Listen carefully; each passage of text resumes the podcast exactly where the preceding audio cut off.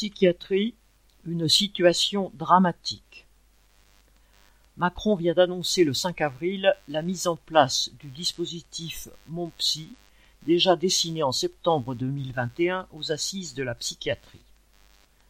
À l'époque, la pandémie lui aurait montré combien la santé mentale avait été négligée, car, citation, pendant longtemps, les moyens n'avaient pas été à la hauteur. Fin.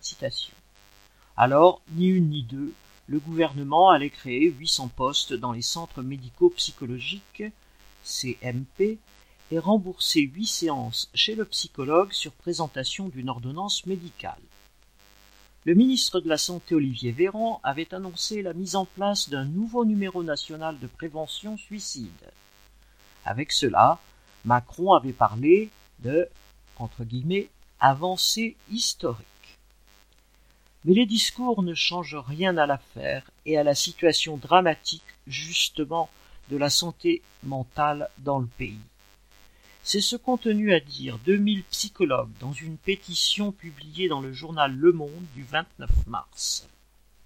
Ils y rappellent que la prise en charge des malades se fait non seulement dans les CMP, mais aussi et surtout dans les hôpitaux, citation, qui ne sont plus en capacité d'effectuer leur mission parce que les gouvernements successifs les ont laissés progressivement dépérir. Les signataires dénoncent les fermetures de lits.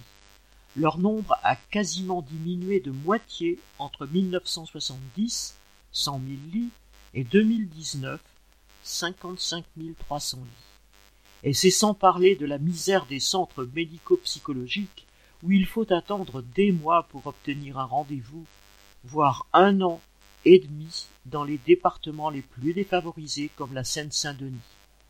Macron le reconnaissant lui-même. Quant aux médecins psychiatres, ils étaient près de 16 000 en 2019, mais austérité oblige, leur nombre devra avoir diminué de près de 10% dans 10 ans. La santé mentale manque de tout, comme d'ailleurs tous les secteurs de la santé. Macron en campagne fait mine de le découvrir, mais sa démagogie ne trompe personne, car c'est bien la politique de tous les gouvernements, sans oublier les siens, qui est responsable de cet état de choses qui se paye en drame et en souffrance pour des millions de personnes. Cédric Duval